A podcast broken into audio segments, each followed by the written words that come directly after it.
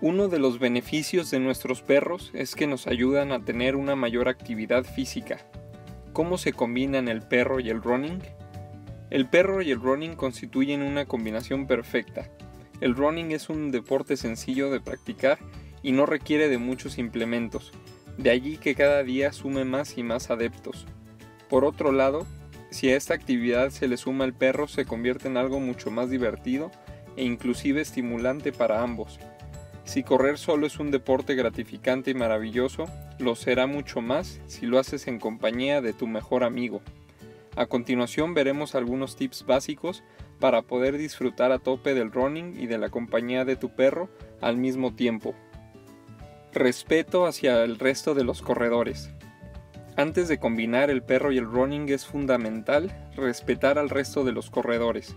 Esto significa que, cuando vamos al lugar al cual se vaya a correr, ya sea en un parque o una calle, es imprescindible que el animal esté debidamente atado.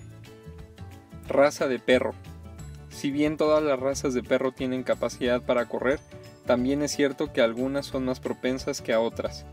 Este es el caso de los perros de caza o de pastoreo y en general los perros de tamaños medianos o grandes estilizados. Por otra parte, los perros que tienen los morros cortos, como es el caso de los Carlino, Bulldog y también los Toy, no son los más recomendados para esta actividad. Pueden llegar a presentar problemas en su respiración. Perros jóvenes o adultos. Para que el perro pueda acompañar a su dueño haciendo running, es muy importante que éste sea adulto o en su defecto un perro joven. Es decir, es imprescindible esperar a que el perro crezca antes de involucrarlo en este tipo de actividad.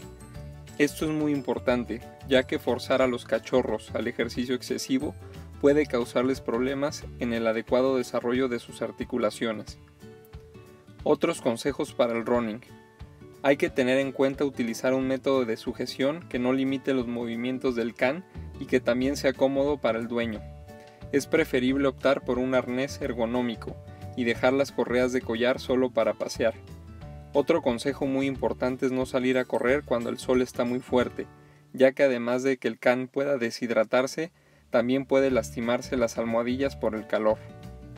También es fundamental llevar agua y mantener al animal bien hidratado durante toda la actividad.